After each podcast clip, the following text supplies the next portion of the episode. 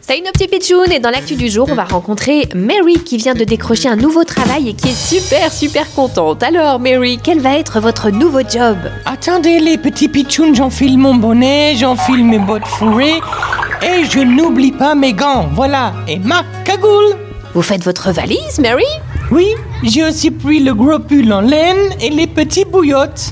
Oh là là, mais on dirait qu'il va faire très très froid là où vous partez. C'est quoi votre nouveau travail Well, eh bien en fait, je vais m'occuper d'un bureau de poste. Un bureau de poste Oh, factrice, quel beau métier, c'est bien ça Oui, mais ça va être fantastique parce que je vais être factrice pour le manchot.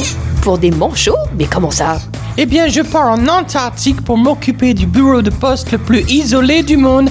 C'est un travail au milieu des glaces et sans eau courante. Oh là là, il doit faire super froid là-bas, il doit pas y avoir grand monde.